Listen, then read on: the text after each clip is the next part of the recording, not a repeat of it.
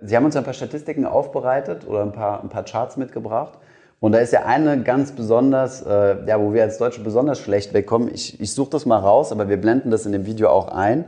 Das haben Sie uns mitgebracht. Und zwar die Aufteilung zwischen der, ja, der prozentualen Aufteilung der, der deutschen Renten im internationalen Vergleich zwischen Ja. auf der einen Seite was der Staat, also im Umlageverfahren, und auf der anderen Seite über betriebliche oder private Altersvorsorge. Ja. Und in der Grafik sieht man ja ganz gut, dass wir in Deutschland da relativ schlecht abschneiden im Vergleich zu anderen Ländern. Ja. Ja, wie, wie kommt das? Also, was kann man, ja, ist das, ist das so gewollt? Wird sich das noch verändern?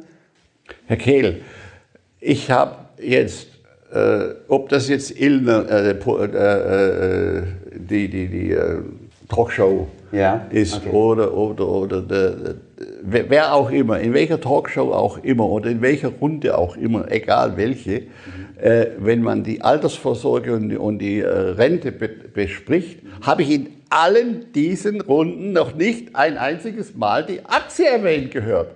Was sind wir für ein Land, das, das eben nur davon redet, von den drei Stellschrauben, die es vielleicht gibt, wo man was machen kann, wo man, wobei man die vierte Stellschraube überhaupt nicht erwähnt, dass wir längst eine Steuer, halb steuerfinanzierte Rente haben, die immer schlimmer wird, was ja auch die Möglichkeiten der Steuersenkung einengt. Denn wenn, wenn, wenn die Rente zum Schluss zum, zur Hälfte oder zu drei Viertel vom Staat ähm, äh, bedient wird, wird. subventioniert werden muss, dann hat er ja auch keine Möglichkeit mehr, die, Zinsen, äh, die Steuern zu senken. Das engt ja die Spielräume des Staates ein. Wenn fast ein Drittel jetzt schon, 28 Prozent, des, äh, des Bundeshaushalts in die, in die Rente geht. Als Zuschuss. Ja, dass man, dass man, die, dass man die Auszahlung halten kann in, auf, und, und sogar erhöhen kann. Das ist alles aus Steuermitteln. Wenn die heute sagen, es ist uns gelungen, 3% zu verhandeln, dass sie nächstes Jahr kriegen alle 3% mehr. Ja, das kommt schon, schon fast schon ausschließlich aus den Steuermitteln.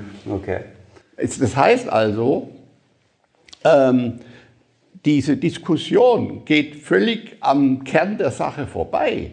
Denn die Aktie ist ja nachgewiesenermaßen die ertragsstärkste Anlageform, die es gibt, langfristig. Und eine Chart, die Sie auch haben, zeigt ja, dass selbst in einer 20-jährigen Phase, beginnend, äh, sagen wir mal 1999, wo die Börsen einem Höchstpunkt zugestrebt sind, selbst und dann zwei Crashes stattgefunden haben, also 2000, 2003, dann 2008, 2000, 2009 und dann noch kleinere, dass selbst dann äh, bei ähm, einzelnen Indizes zwischen äh, 4, 5 Prozent bis zu 12 Prozent per annum herauskommt, eben in dem 20-jährigen äh, Zeitraum. Und äh, die, die, diejenigen, die die Aktie schlecht reden, die würden sagen, äh, Teufelszeug. Teufelszeug, dauernd Crash und so weiter. Aber ich halte dagegen. Wenn du Langfristanleger bist, dann kümmert dich das gar nicht, wenn mal ein Crash kommt, weil du weißt, dass letztendlich die Börse zwischen 65 bis 75 Prozent, sagen wir mal, rund 50 Prozent der Zeit, der Zeit aufwärts geht und nur ein, äh, 30 Prozent etwa abwärts geht. Ich habe ja die Statistik auf meiner Seite. Ja. Ja, die arbeitet ja für mich.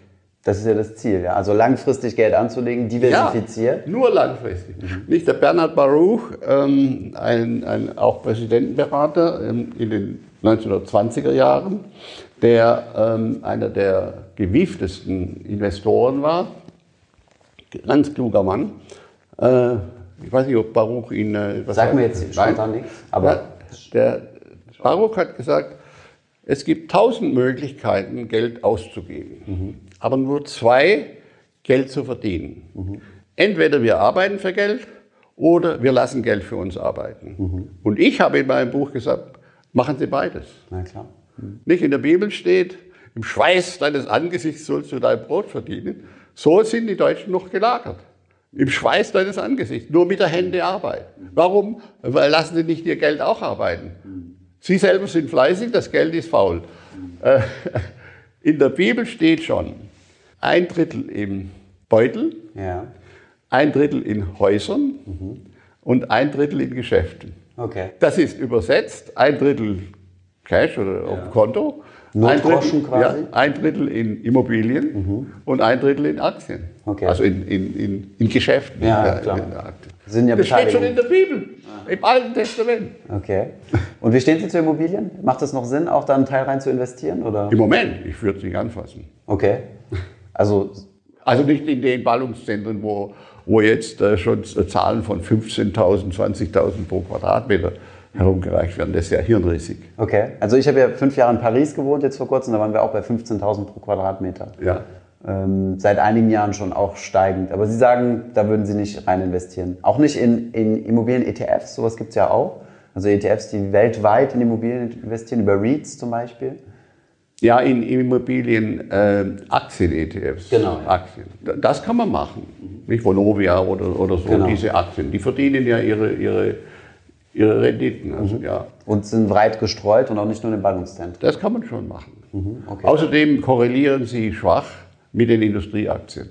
Also äh, Immobilienaktien äh, kann man beimischen, um eine Dämpfung des, äh, der Schwankungen eines Depots äh, zu, zu schaffen. Okay. Aber Sie wissen ja, schwach oder stark, also ko- äh, positiv, also 1 zu 1 heißt, es läuft parallel. Genau, die bewegen sich. Je, je, je, je weiter weg von 1 äh, es ist, 0,3 oder 0,5, desto bevorzugter werde ich darin investieren, weil es eben eine, Eine negative Korrelation oder eine, ja, eine geringe Korrelation. richtig, im menschlichen Leben sucht man Harmonie, wir, wir Anleger suchen Disharmonie. Genau. Ja. Weil das dann wieder für Harmonie im Depot sorgt, weil ich weniger Schwankungen Wenn habe. ich nur Harmonie habe, dann falle ich äh, mit allem in den Graben. Okay, sehr gut. Vielleicht nochmal nur kurz eine, ähm, eine, ja, eine Nachfrage. Sie hatten gerade so beiläufig erwähnt, ähm, dass nur über drei Stellschrauben bei der Rente diskutiert wird und eine vierte ausgelassen wird. Was sind diese drei Stellschrauben?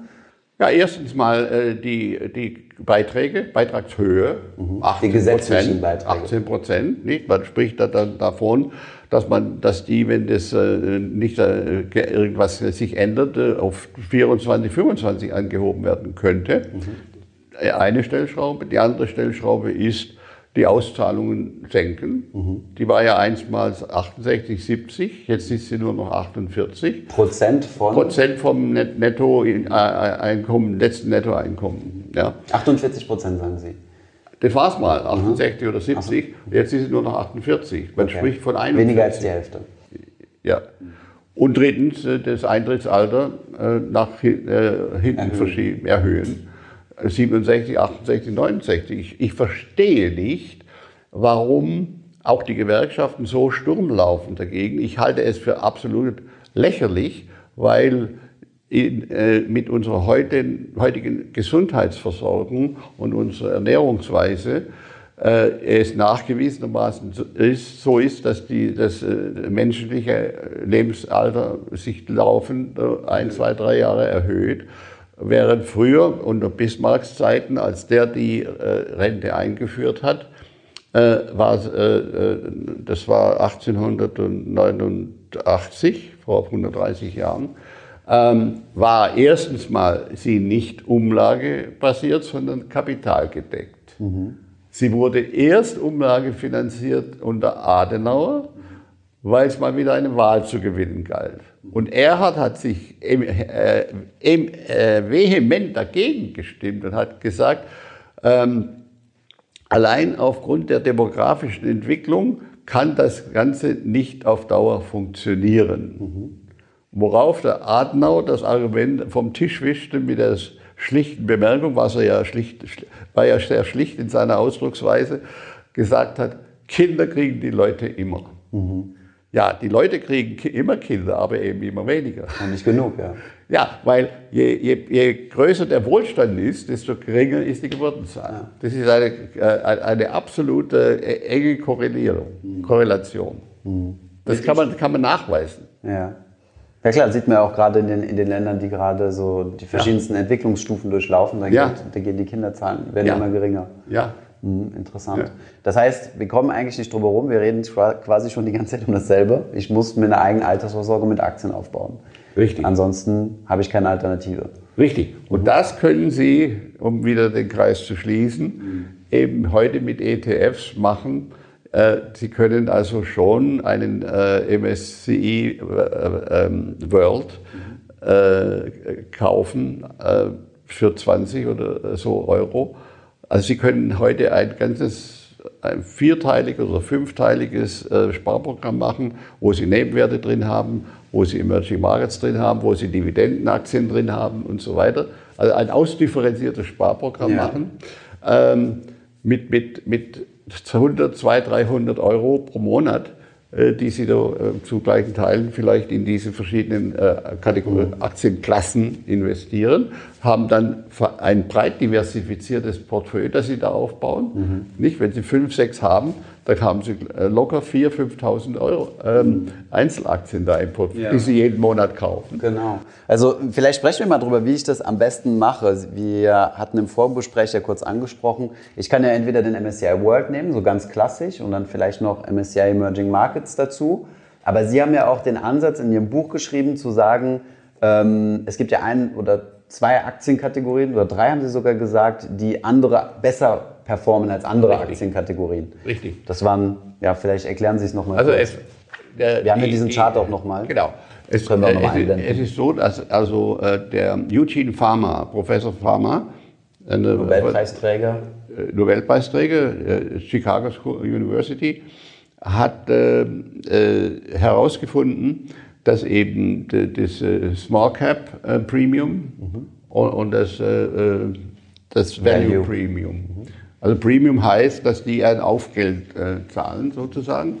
Äh, die Small Cap ist einleuchtend, weil es oftmals Familienbetriebe sind, jedenfalls kleine, kleine Betriebe, behende, sehr flexible, ähm, die äh, eben oft nicht unter gewerkschaftlichem Einfluss stehen aber, oder auch familiengeführt sind und ja. äh, ganz andere Ethik haben, die auch ähm, als äh, Familien, als Familie vielleicht Investitionen tätigen, die äh, auf Sicht von 10, 12 Jahren sich amortisieren, während äh, AGs, Großbetriebe ja meist von Vorständen geführt werden, die in vier Jahresverträgen denken und mhm. keine so langfristig, äh, keine Investition tätigen, die ihre Gewinne äh, sozusagen schmälern ja. und damit auch ihre Boni.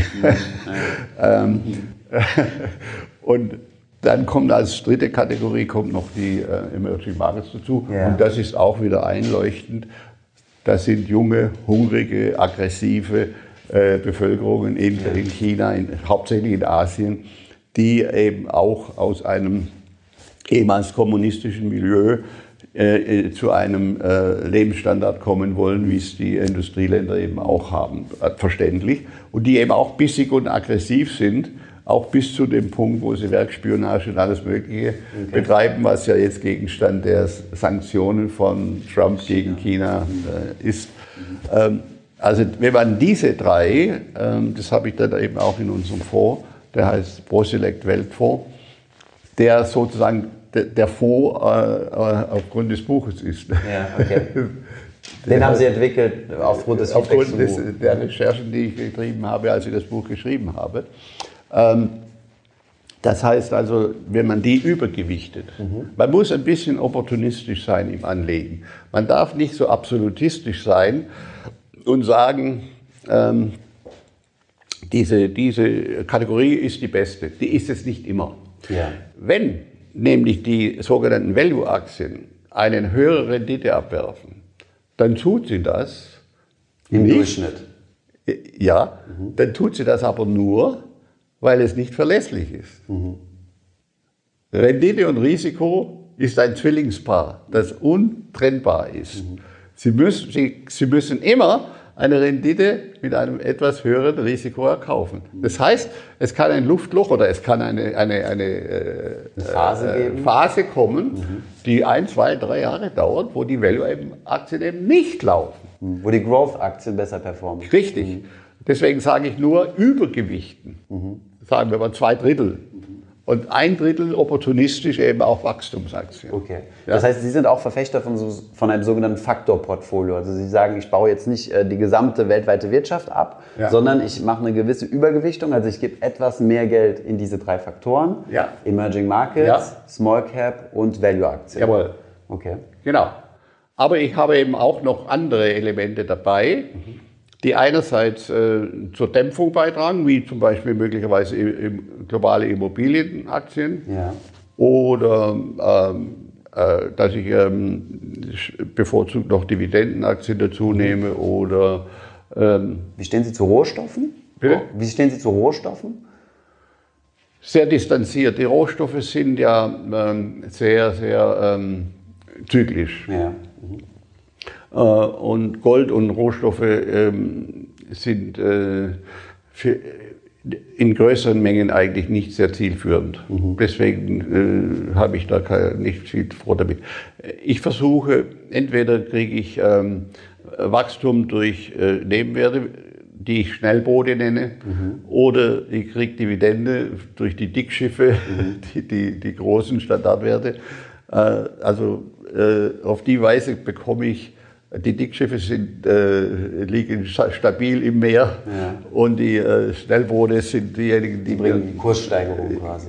ja, und aus diesem Mix heraus äh, bekomme ich dann äh, sowohl ein schwankungsarmes wie auch ein doch äh, ertragsstarkes äh, Depot heraus. Okay. Das aber außerdem noch den Vorteil hat, dass es eben umschlagarm ist. Also äh, im, im medizinischen äh, Sinne würde man sagen, minimalinvasiv oder minimalinterventionistisch. Genau. Sie brauchen jetzt nicht mehr den ganzen Bauch aufschneiden, sondern nur noch ein kleines Loch und dann gehen Sie mit der Kamera da rein. Genau. Das heißt also, ich mache, ich, äh, ich mache nicht dauernd, äh, ich kaufe und verkaufe nicht dauernd ETFs. Die sind, die sind Daueran, die sind, die sind Dauer, Nach äh, Buy and Hold. Dauergäste sozusagen. Okay. Ne? Also Sie betreiben eine Buy-and-Hold-Strategie damit auch. Ja. Okay. Und, und ähm, ich, ich äh, ag agiere nur, wenn ich Zuflüsse habe, die ich dann aufstocken muss. Außerdem habe ich noch einen anderen Aspekt, das möchte ich auch erwähnen, dass ich Gleichgewichte, Equal Weighting, äh, ist ja auch noch etwas, was noch ein, äh, ein Prozent herausquetscht aus seinem Portfolio. Was gleichgewichten Sie? Equal, also Gleichgewichten, Small und Big. Ach so, okay. Ja? Mhm.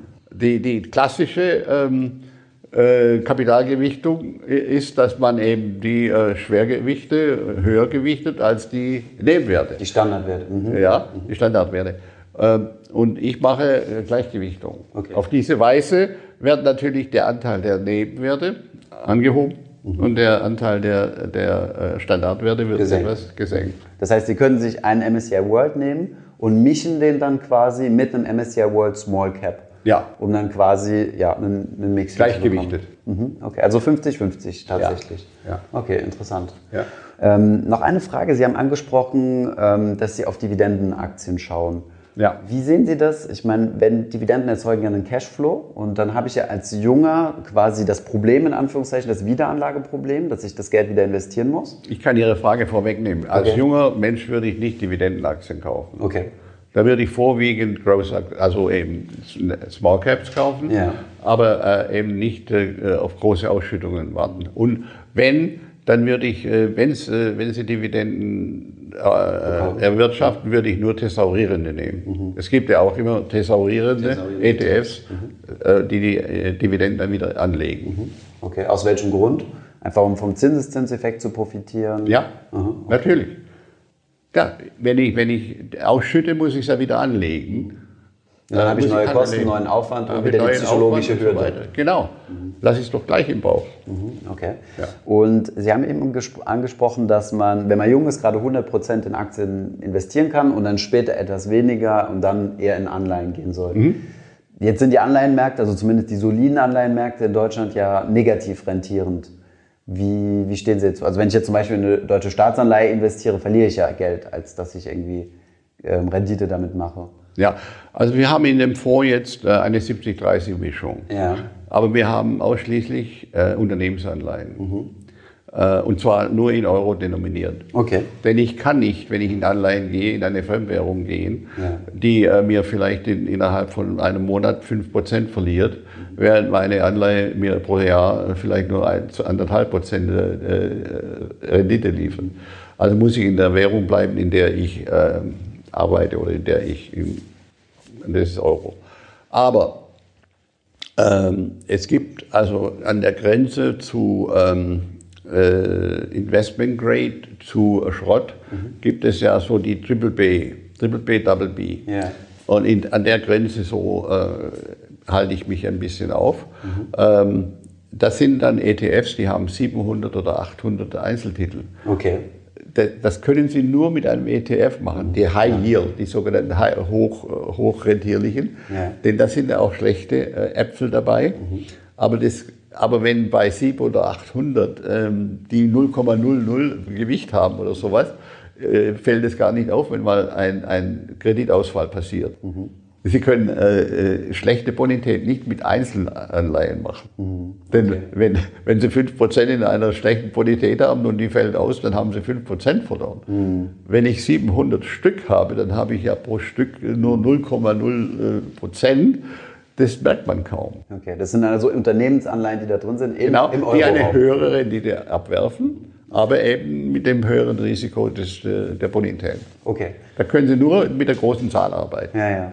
Das heißt, es ist aber kein risikofreies Investment. Also beim Investieren kann ich ja sagen, ich möchte einen risikobehafteten Teil und risikofrei, aber das Risikofreie geht nicht in die Es ist fast Unternehmensanleihe. risikofrei, Okay, weil ich ja die Kurzläufer nehme. mhm. okay, Ich gehe nicht äh, weit über drei hinaus. mhm. okay. Wie kurz? Also drei Jahre meinen Sie? Eins bis drei. Mhm. Okay, interessant. Ja. Na gut, dann sprechen wir über das Thema Value. Value Ja, über, über Value wollte ich noch äh, ein Wort verlieren. Und zwar in dem Sinne, oder warum, weil ich äh, es als eine äh, Fehl, äh, einen, einen, einen irreführenden Begriff halte. Äh, wie ich schon gesagt habe, Rendite und äh, Risiko sind untrennbar verbunden. Das heißt, eine höhere Rendite muss immer einhergehen oder wird immer einhergehen mit einem äh, höher, höheren Risiko. Das höhere Risiko bei Value-Aktien ist eben, dass sie meist oder sehr oft hochverschuldete Firmen sind, wie zum Beispiel die Versorger. Das sind Value-Aktien. Die sind hochverschuldet äh, und ähm, haben manchmal auch äh, Phasen, wo sie äh, underperformen, also RWE oder E.ON. Das haben wir ja lange Phase jetzt schon äh, gehabt. Ähm, hochverschuldet und auch hohe Zinslast. Ähm, und deswegen würde ich äh, das Wort Value äh, nicht verwenden, sondern ich würde sagen, sie sind billig. Okay. Das sind billige Aktien, weil sie eben erstens mal keine hohe Wachstumsraten haben, Dynamik, äh, eher, eher äh, sehr, sehr träge äh, Firmen sind. Und zweitens ähm, eben auch, sie gewisse Risiko äh, haben äh, aufgrund ihrer hohen Verschuldung. Ja. Ähm, deswegen würde ich, äh, trifft der deutsche Begriff Substanzaktien eigentlich mehr, weil sie meistens äh, sehr viel äh, Investitionsmasse Masse haben. Nicht riesen, riesen äh, Infrastruktur, Infrastruktur Gebäude. und, und, und, und äh, äh, ähm, wie sagt man also? Bundes Kapital. ja, ja, also ähm, äh, Gas- und, und, und, und Kohlekraftwerke äh, Kraftwerke haben, Atomkraftwerke haben, die, die äh, eben auch sehr hoch fremdfinanziert sind. Ähm, und äh, in, in, in dem Sinne äh, würde ich sie als billige Aktien und als Substanzwerte betrachten, weil der Wort, das Wort Value suggeriert ja, dass äh, die von besonders hoher Qualität sind. Das ist es ja nicht. Okay. Ja. Wie erkennt man denn Value-Aktien? Woher weiß ich denn, ob jetzt das eine Value-Aktie ist oder doch eine Growth? Ja, nun, man kann, man kann nicht äh, es äh, äh, einfach pauschal so nennen. Es gibt ja, man rechnet ja auch die Pharma, Pharma, äh, äh, Pharmazie, rechnet man auch zu Value. Also Value-Aktien zeichnen sich dadurch aus, dass sie A, äh, niedrige Kursgewinne für KGVs haben, Ja. B, meist eine ordentliche Rendite haben. Ja. Und auch einen niedrigen Buchwert haben. Okay. Während äh, Kurs-Buch-Verhältnis? Oder? ja, 1 zu 2, 1 bis 2 oder so. Okay. Während, während der Wachstumsaktien einen Buchwert 5, 6, 8, 10 haben und KGVs von 20 und so weiter und keine Dividende bezahlen. Und äh, eine Studie von Professor Siegel hat äh, gezeigt, dass also ein, äh, eine IBM, die ja in den Anfängen, in den 70er Jahren, ein, ein absolut stürmischer Wachstumswert waren, gegenüber einer Exxon verloren hat, weil langfristig, weil die Exxon A immer billig bewertet war und B immer eine Rendite von 4, 4 5 Prozent geboten hat. IBM aber keine Dividende zahlt, gezahlt hat anfänglich, später ja. Wenn man also die Dividende in eine Aktie wieder anlegt, die niedrig bewertet ist, bekommt man ja sehr viel mehr Anteile, mhm. während in einem, beim Wachstumswert keine Dividende da ist, sondern nur das reine Wachstum zählt, sodass äh, nach 20 oder 30 Jahren die Exxon die Nase vorne hatte gegenüber IBM, obwohl das ein, ein stürmisch, das würde heute verglichen werden mit Facebook oder mit Amazon oder mit Apple. Ja.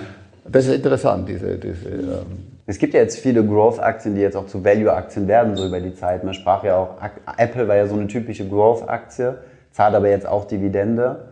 Ich weiß jetzt nicht, wie das KGV steht, aber. Das ist ja wie bei, beim Bio, biologischen Lebenszyklus, nicht? Da, da, dann kommt der Scheitelpunkt und dann äh, driftet es langsam abwärts. Mhm. Also bei Microsoft ist da schon weiter voran, vorangeschritten mhm. als Wachstumsaktie gegenüber den neueren, Facebook und anderen. Oder Google. Und Microsoft ist eine Value-Aktie?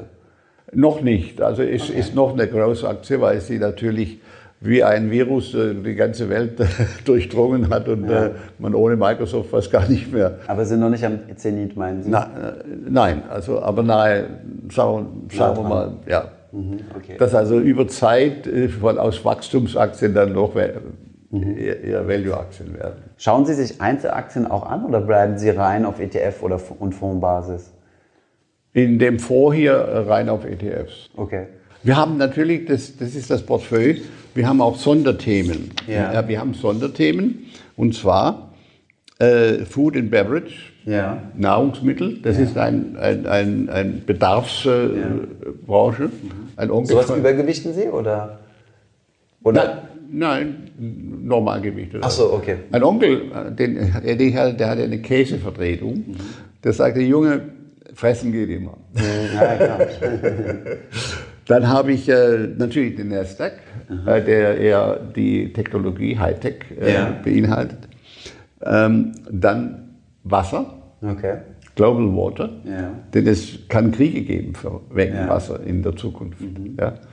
Ähm, äh, das sind so Sonderthemen, die, die man noch bei die mit abdecken. Knappheits- oder Bedarfsbranchen. Okay. So eine kleine Beimischung, so als Prise.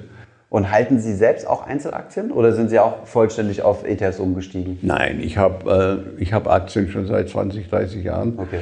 Und vor allem solche, die ich vor 2008 gekauft habe. Die, die, die, äh, Ach so, ja.